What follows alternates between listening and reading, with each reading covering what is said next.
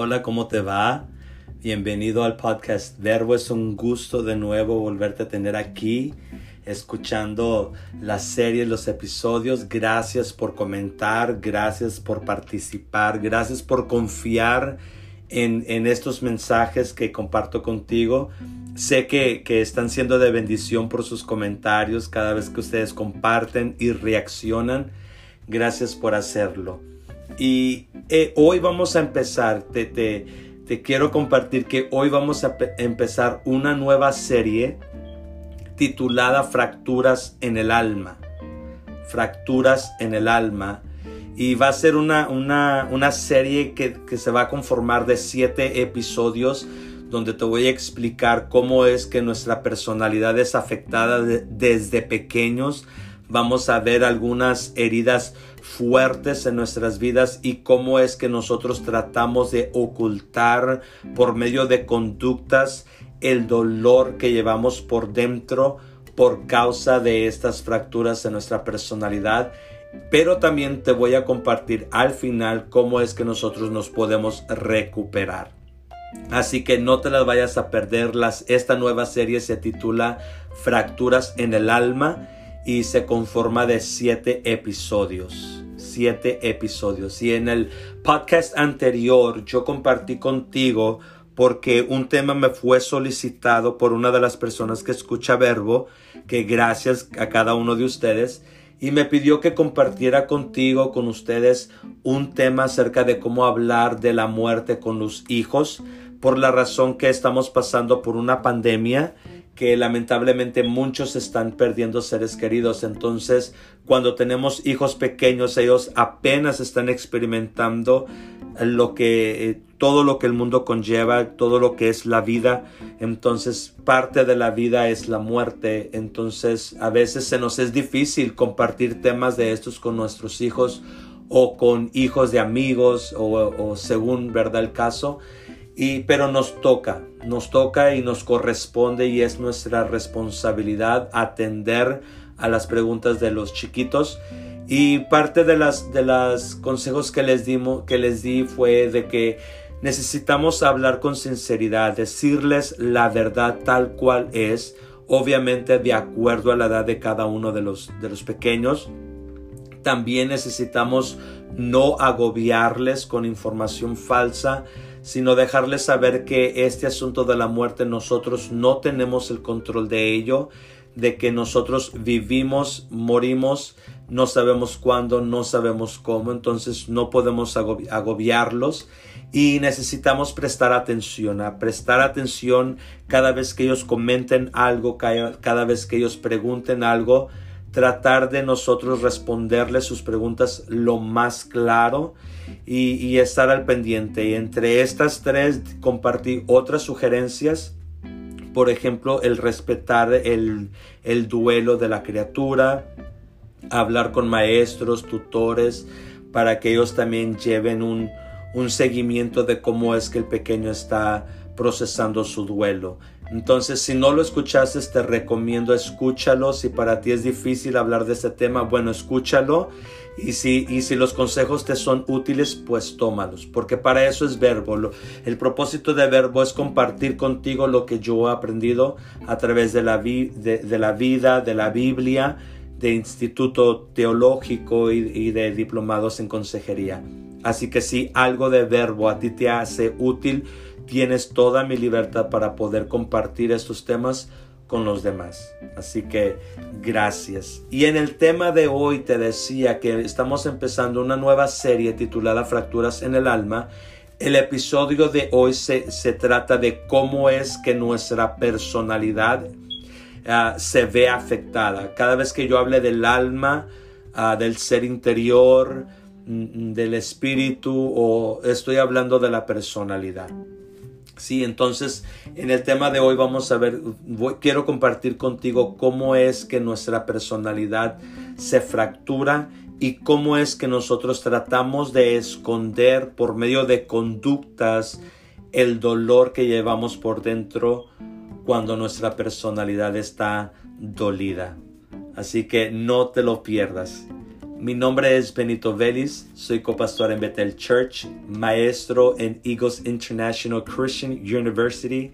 Estoy certificado en consejería familiar y liderazgo. Soy el creador de Verbo y cada martes, primeramente Dios, estaré compartiendo contigo episodios nuevos. Y el propósito por qué yo hago esto es porque quiero compartir principios de fe y de conducta de manera clara y práctica. Así que un saludo a cada uno de ustedes, bienvenidos a Verbo, pero recuerda que verbo en verbo ponemos la palabra en acción. Así que te motivo no solamente a escuchar, sino poner en práctica el consejo que aquí te voy a dar. Así que bienvenidos. El Salmo 147, versículo 3 dice, Él, refiriéndose a Dios, él venda a los quebrantados de corazón y venda sus heridas. Se dice, se dice que cuando un bebé es concebido, porta en sí las herramientas necesarias para lograr realizar todos los objetivos que se proponga. Algunos lo llaman eh, el destino, que somos predestinados, otros los llaman propósito de vida. Pero sí, se dice que los padres le heredan al hijo herramientas como talentos, habilidades, ah, capacidad y, que son las herramientas que la criatura va a utilizar en su vida para poder realizar o cumplir alguno de sus objetivos. Y su misión en la vida no es solo lograr cumplir las metas que se propongan, no es solamente llegar al destino, sino que desarrolle plenamente su personalidad tal cual es. ¿Sí? Entonces no se trata solamente de lograr un objetivo, de lograr el destino o de cumplir un propósito de vida, sino mm, también tiene que ver con desarrollar plenamente su personalidad tal cual es. Y Romanos capítulo 8, versículo 19 lo dice de esta manera. Porque el anhelo ardiente de la creación es el aguardar la manifestación de los hijos de Dios. Y este pasaje se está aplicando, más bien está aplicado hacia todos los creyentes que creen en Jesús. Y dice que la naturaleza está esperando que los hijos de Dios o que cada creyente manifieste a través de él lo que Dios ha puesto en su corazón. Entonces, la naturaleza espera que uno se manifieste. Sí, entonces vamos a ver este asunto de las fracturas, de las heridas en la personalidad. Y es que la personalidad, y cuando hablo de personalidad me refiero a los pensamientos, a las emociones, a las decisiones, a los deseos, gustos, anhelos, todo lo que conforma una persona viviente. ¿sí? Entonces, la, la personalidad se fractura cuando no es aceptada por los demás. ¿sí? Cuando un pensamiento que yo tengo a alguien más no le agrada, esto a, a veces y casi siempre va a afectar mi manera de yo pensar. La manera no solamente de cómo yo pienso, sino de cómo yo expreso mis emociones, de las cosas cuando juzgan mis deseos, cuando juzgan mi voluntad, cuando juzgan lo que yo hago, que por lo regular, esto lo vamos a ver, que quien más tiende a herir a un ser humano son sus propios padres. Y eso lo voy a ver más adelante. Y es que cuando la personalidad es rechazada, cuando un pensamiento que yo tengo me lo rechazan, cuando rechazan o me, me, privan de expresar mis emociones como yo quiero expresarlas, o cuando me dicen que los deseos que yo tengo son malos, o que las decisiones que yo estoy tomando son las equivocadas, eh, esto es como un atentado en contra de tu personalidad porque tu personalidad se conforma de todas estas cosas. Entonces, cuando a ti te dicen, tú estás pensando mal, no estás pensando lo correcto, tus emociones están desbalanceadas, las decisiones que están estás tomando son las e, e, ejemplos, estoy dando algunos ejemplos. Entonces lo que los demás hacen es que rechazan tu personalidad y, y muchas de las veces cuando uno quiere agradar a las demás personas, aprende entonces a rechazarse a sí mismo con tal de agradar a los demás. ¿Sí? Y ignorar o negar que nos han lastimado no significa que tú estés de acuerdo que te lo hayan hecho. Sí, porque a veces cuando lastiman nuestra personalidad, cuando lastiman la manera en que pensamos, lastiman nuestras, la manera en que expresamos nuestras decisiones, te lo digo como lo que es la personalidad, cuando cuando nos hieren, a veces nosotros queremos negar que no nos duele o preferimos, preferimos ignorar el dolor y, a veces pensamos que, que, el aceptar que me haya dolido es que yo estuve de acuerdo y no meramente, no meramente el aceptar un dolor quiere decir que tú estás de acuerdo con lo que te haya sucedido. Y es que hay una diferencia entre aceptar un ataque a tu personalidad o, perdón, aceptar un ataque a tu personalidad es permitir, escucha bien esto, aceptar un ataque a tu personalidad es permitirte experimentar el golpe y el dolor con el fin de aprender de su impacto en tu vida. ¿sí? Porque hay una frase que dice en inglés, uh, bricks and stones might, might hurt my, my bones, but words will never hurt me. Que básicamente dice, los palos y los ladrillos pueden lastimar mi cuerpo, pero las palabras jamás me podrán doler. Pero la verdad es que cuando la personalidad es afectada, precisamente es afectada por medio de las palabras. De hecho, el Señor lo pone en Proverbios, dice que hay, hay hombres cuyas palabras son como golpes de espada. Y, aceptar que, que tal ofensa me dolió y aceptar el dolor eh, es con el fin de aprender, de aprender, porque el dolor es un agente del cambio. El dolor nos ayuda a cambiar. Eh, y, cuando el golpe no te enseña nada, escucha bien esto, cuando el golpe no te enseña nada, cuando tú dices, no, no me dolió, no me pasó nada, lo ignoras o lo niegas, cuando el golpe no te ha dolido, corres el riesgo de volver a ser lastimado. Corres el riesgo de volver a ser lastimado. ¿Por qué? Porque no sabes lidiar con ese tipo de dolor.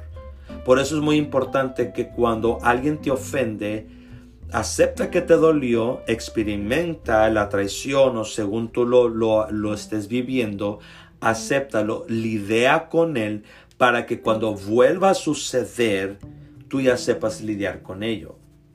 Entonces, la sanidad emocional tiene más que ver con, con una habilidad de recuperarse, de recuperarse ante el dolor, de enfrentarla y no estar perdiendo el tiempo buscando culpables.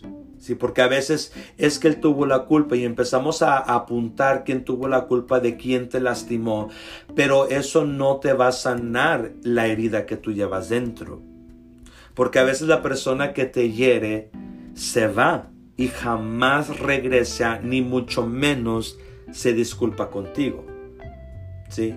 Entonces, para recuperarnos de una fractura en nuestra alma es necesario enfrentarla. Acepta que te dolió y no pierdes el tiempo buscando culpables.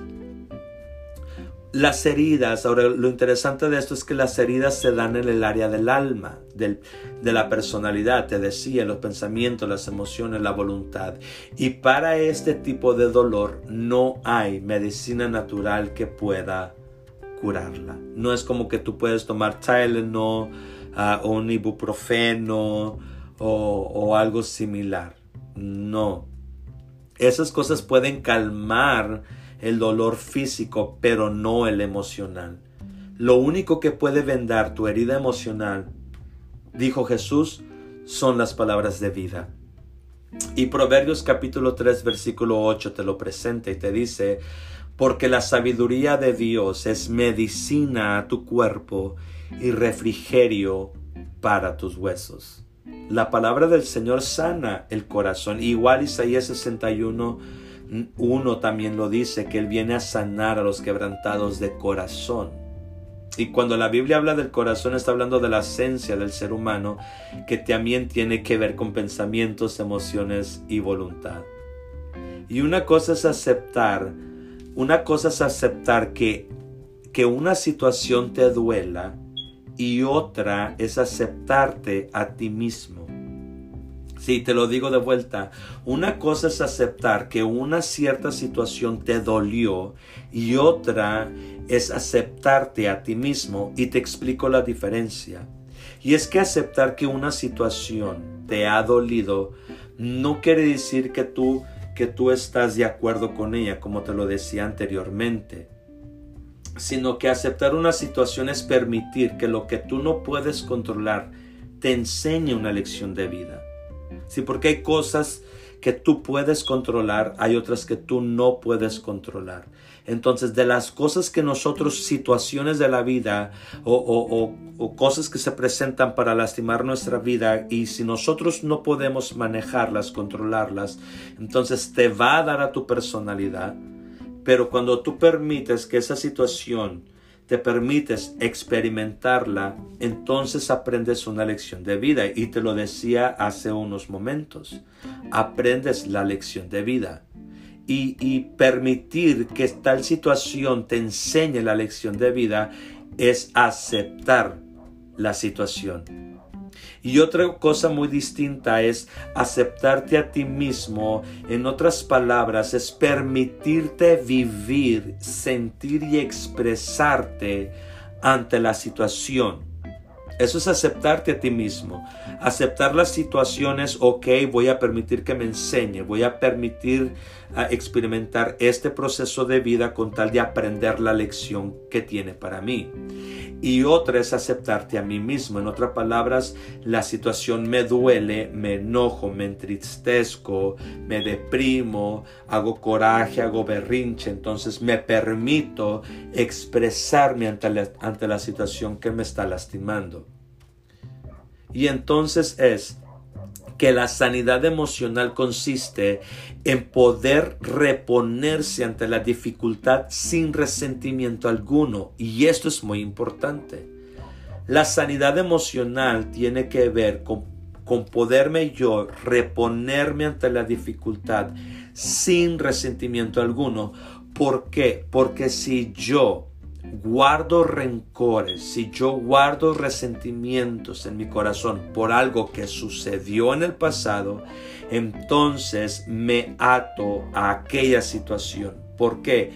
Porque no está resuelta, es un problema, es un dilema que yo tengo que no he resuelto. Entonces, como no lo he resuelto, mi mente sigue trabajando para buscar una solución a algo que sucedió hace mucho. Por eso es que la sanidad emocional consiste en reponerse ante la dificultad sin resentimiento. Y algo tremendo de esto, del corazón, de la personalidad, de la de la inconsciencia y subconsciencia. La Biblia dice en Jeremías capítulo 17 versículos 9 al 10. Y dice así, engañoso es el corazón más que todas las cosas y perverso. Y perverso quiere decir que va a revolver las cosas. Perverso es que vas, va a a pervertir es, es cambiar su naturaleza, vaya. Engañoso es el corazón más que todas las cosas y va a confundir las cosas, en otras palabras. Y dice, ¿quién lo conocerá? Yo Jehová, que escudriño la mente, que pruebo el corazón, para dar a cada uno según su camino, según el fruto de sus obras. Y Jeremías te dice que el corazón es perverso, que el corazón es engañoso, porque yo no sé si tú sabías, pero hay algo que se llama el ego. Y el ego tiene que ver con el alma, el ego tiene que ver con nuestra personalidad, el ego tiene que ver con quién nosotros somos realmente. Y la palabra de Dios dice que el ego es engañoso. ¿Por qué? Porque al ego no le gusta reconocer que está mal. Al ego no le gusta que le digan que está equivocado. A la mayoría de nosotros por eso nos poníamos muy a la defensiva cuando tratan de corregirnos. Porque cuando, y te lo decía al principio, cuando alguien te dice que tú estás mal, cuando alguien te dice que estás pensando equivocadamente, que, que estás exagerando en tus emociones, o sea, le están dando a tu ego. Y al ego le duele, por eso te hablaba de las circunstancias dolorosas, al ego le duele es que le digan esto, porque porque es tu esencia, es quien tú eres. Y, y, cuando, y cuando esto sucede, cuando lastiman a tu ego, tu ego va a provocar una protección, una defensa. Y eso lo vamos a ver más adelante. Una explicación de esto es que nuestro ego no permite, escucha bien eso, y eso está en consejería, cualquier libro de psicología, tú lo puedes aprender, que al ego no, el ego no nos permite reconocer nuestros errores. El ego no nos permite reconocer nuestros errores y tendemos a juzgar a los demás. Escucha bien esto, tendemos a juzgar a los demás sin considerarnos a nosotros mismos. A veces nosotros pensamos que los demás están mal menos nosotros, que nosotros estamos bien.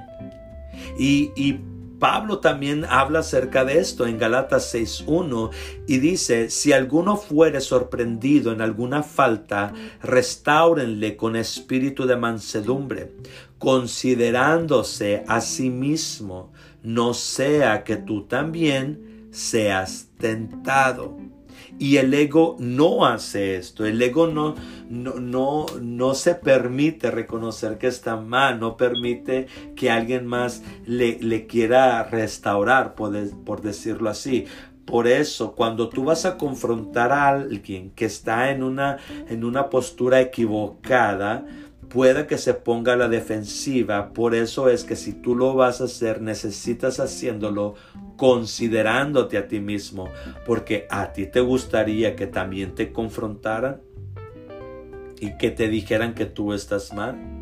Por eso Romanos capítulo 2 verso 1 dice así que, ¿crees que puedes condenar a esa gente?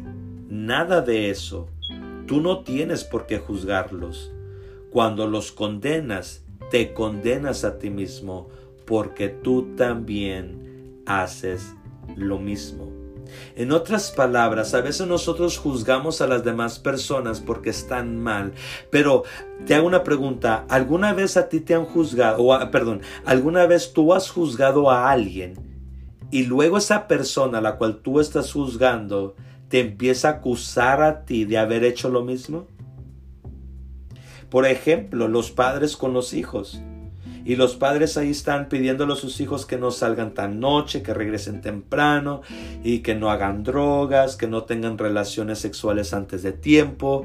Y el hijo se pone a la defensiva porque el hijo quiere llegar tarde, tarde a la casa. El hijo quiere experimentar con las cosas de la vida. Y, y si está en la etapa de la adolescencia, la juventud, la sexualidad está, está en sus posibilidades de explorarla porque es parte natural del cuerpo humano. Entonces muchas de las veces uno quiere corregir a los hijos y los hijos se ponen en la defensiva porque les estás dando, los padres le están dando en el ego. Entonces el ego se va a defender a sí mismo, se va a proteger. A, veces se activa algo que se llama el mecanismo de defensa. Entonces de repente pueda que el, el ego de ellos empiece a acusarte a ti de haber hecho lo mismo. Y te dicen, ¿y tú por qué me estás diciendo eso si tú también lo hiciste? ¿Sí? Y es que se nos olvida, a veces se nos olvida, que nosotros también un día estuvimos en el lugar de ellos, de curiosos. Y cuando nuestros padres a nosotros no lo privaban, nosotros teníamos las mismas reacciones. Y, la verdad es que se necesita de mucho valor aceptar que no somos tan buenos. No cualquier persona puede decir, la verdad, yo no soy tan bueno. ¿Por qué? Porque el ego te convence de lo contrario. El ego te dice, no, tú estás bien, ellos están mal. Y uno mismo necesita desarrollar el interés. Nadie más, nadie más tendría o, va a tener el interés de desarrollarte a ti mismo como tú a ti mismo. ¿Por qué? ¿A qué te refieres? Hay un pasaje que, que, Pablo le escribe a Timoteo en la segunda carta, capítulo 1, versículo 7, y le dice que Dios no le ha dado a Timoteo un espíritu cobarde o temeroso, sino más bien un espíritu de amor y dominio propio. Y toco el asunto del dominio propio, porque solamente con el dominio propio nosotros es que podemos tomar el control de la personalidad y no dejarnos engañarnos por el egoísmo. Por eso es muy importante que nosotros podamos tener dominio sobre nuestro propio cuerpo y no seguir siendo engañados por nuestro corazón. Ahora, cuando alguien se atreve a expresar su personalidad, y, al momento de expresar tu pensamiento, al momento de expresar tu emoción, eh, eh, altera o molesta tu adulto, al adulto que te está rodeando, al adulto que está ahí contigo. Pueden ser tus padres, maestros, principales, policías. Entonces, tú, tú dices algo, tú haces algo y le molesta a un adulto el niño puede llegar a empezar a pensar que lo que él está haciendo está equivocado y entonces se provoca una emoción de dolor, lo cual va a expresar con enojo. Porque es lo mismo, eh, eh, te, te estoy repitiendo lo mismo. Cuando a nosotros nos dicen que nosotros estamos mal, eh, eso lastima nuestro ego, nos duele, y lo que va, la manera en que lo vamos a expresar va a, va a ser a través del enojo.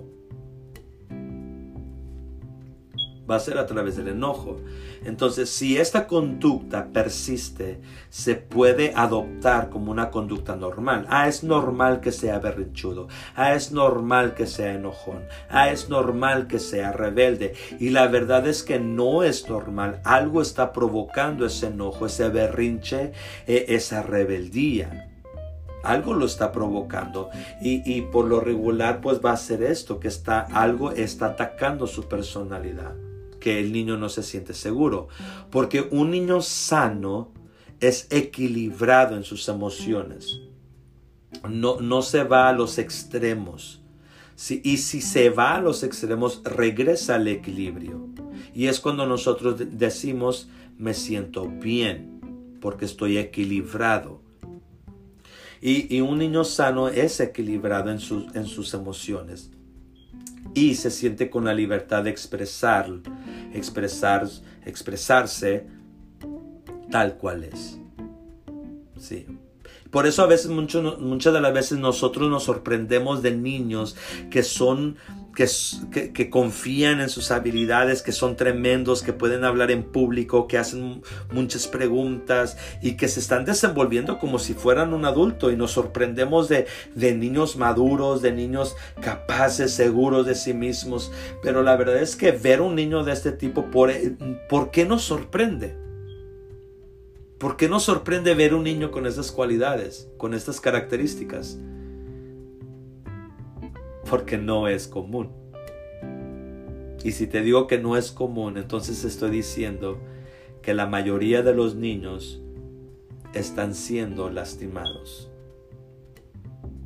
Un bebé es feliz y, pregúntame, yo, yo, no sé si tú has visto a un niño, tienes un niño o, has cargado a, a uno de tus sobrinos o un bebé, ¿no? Un bebé es feliz cuando se le permite expresar gritan, tiran los juguetes, ah, se le permite hacer. Y, en este descubrimiento de su entorno, mm, él, él es feliz y se ríe y carcajea y todo, pero cuando este niño que un día se le permitió expresarse y por lo tanto era feliz, cuando llega la etapa de la niñez que te estoy hablando entre los 5 a 7 años, 4 a 7 años aproximadamente, aquello que un día se le permitió, ahora se le está privando, no grites, no hagas, no toques, no vayas, entonces ya no va a ser felicidad, porque ya no se le está dando la libertad para expresarse, para experimentar. Entonces, ¿qué crees que va a sentir? Exactamente. Tristeza, dolor, porque se le está privando ser el mismo. Y es en esta etapa de la adolescencia cuando la identidad es, es fracturada ¿Por qué? Porque un día lo que se le dijo que sí, ahora se le está diciendo que no. Entonces, lo que se le permitió hacer ahora no. Entonces, hay una identidad personal que no está bien formada porque los mismos padres a veces, nosotros como padres, fracturamos el desarrollo del bebé, del niño, porque porque nosotros mismos estamos con un shock de principios y de valores. A veces nosotros como padres le decimos a nuestros hijos, haz lo que yo te digo, no lo que yo hago. Y a veces el papá es un borracho, toma cerveza y fuma cigarros, pero le dice a sus hijos, pero tú no lo vayas a hacer. Entonces, ¿qué pasa? Que lo que estoy viendo no concuerda con lo que me está diciendo, entonces se crea una confusión. Y esto no da seguridad, esto no, mm, cuando los padres son inseguros, lo mismo provocan inseguridad en sus hijos. Entonces la identidad personal de la criatura se ve fracturada lo que va a provocar en la etapa de la adolescencia es la rebeldía. Y es aquí cuando en esta etapa comenzamos a darle a nuestra vida una segunda personalidad. Una personalidad que le agrade a los demás ¿Por qué? Porque no me están dejando pensar como yo quiero pensar, no me están dejando expresar mis emociones como yo quiero, no me están dejando ah, satisfacer mis deseos, me los están privando. Entonces, como me los están privando, a lo mejor yo soy el que está mal, entonces yo tengo que cambiar. ¿Cierto? Entonces yo tengo que cambiar. Entonces, ¿cómo, cómo voy a cambiar? Bueno, entonces si yo quiero ser aceptado por los demás, voy a cambiar de acuerdo a lo que los demás quieren que yo sea. Y cuando no aprendemos a lidiar con este tipo de dolores y, lo conservamos, conservamos eh, el dolor, conservamos, eh, eh, callamos nuestra personalidad original y empezamos a crear una segunda personalidad, eh, nuestro desarrollo personal se ve estropeado y detenido. Porque empiezo a desarrollar una segunda personalidad, la cual no es mía. Y la mía, que es mía, la tengo callada. ¿Sí? Entonces mi verdadera identidad no la logro desarrollar. Y lamentablemente, lamentablemente, como te decía de los niños, de los bebés felices, lamentablemente muchos Muchos que no han aprendido a lidiar con estos golpes de la vida, muchos siguen viviendo su doble vida con enojo y con tristeza. Por eso muchas de las veces tú y yo nos escondemos para hacer las cosas que queremos hacer. Nos escondemos para para muchas cosas que, que para los demás que para los demás a ti te han hecho pensar que lo que tú piensas es vergüenza, lo que tú haces es vergüenza, no es bueno, está mal. Entonces, pero como está allí en tu personalidad, te tienes que esconder para poder lograrlas. Entonces, muchas de las veces vivimos una doble vida y la vivimos con enojo y con tristeza, porque no somos libres. Y hay algunas heridas básicas en, la vida del ser humano. Voy a compartir contigo cinco, algunas heridas básicas. Una de ellas es el rechazo, el abandono, la humillación, la traición y la injusticia. El rechazo, abandono, humillación, traición e injusticia. Y cada una de estas fracturas provoca en nosotros una personalidad, que te decía, esta segunda personalidad. Cada una de estas fracturas va a provocar una conducta, una cierta conducta que, que va a tratar de esconder el dolor que llevamos en el alma. Por ejemplo, si a mí me han rechazado, entonces rechazan mi personalidad, me duele, entonces para evitar esto creo otra personalidad que va a ser aceptada por los demás. Entonces creo una conducta, pero que en realidad la conducta es un disfraz para ocultar el dolor que han provocado en mí. El rechazo, el abandono va a crear una conducta, la humillación va a crear una conducta, si he sido traicionado voy a crear una conducta, y si he, experimentado la injusticia, voy a crear una conducta y te voy a decir más o menos cuáles. Entonces, recurrimos a esta doble personalidad cada vez que nuestra personalidad original se ve amenazada. Por ejemplo, si a mí de repente me rechazan mi personalidad original, y, y, bueno, mejor no me voy a adelantar, no me voy a adelantar con los ejemplos, pero ¿Alguna vez tú has experimentado estas heridas? Lo que es la... ¿Alguna vez tú te has sentido rechazado? Que hayan rechazado tus pensamientos, rechazado tus, tus deseos, que te hayan abandonado por lo que estás pensando, por quién tú realmente eres, o, o quién tú realmente eres, ah, te lo han querido humillar, o, te han traicionado tu manera de ser o, por tu manera de ser has experimentado la injusticia? Y a veces es probable que, que, nosotros no logremos identificarlas porque como te digo, al ego no le gusta reconocer que ha sido lastimada, pero muchas de las veces otras personas sí lo pueden identificar en nosotros.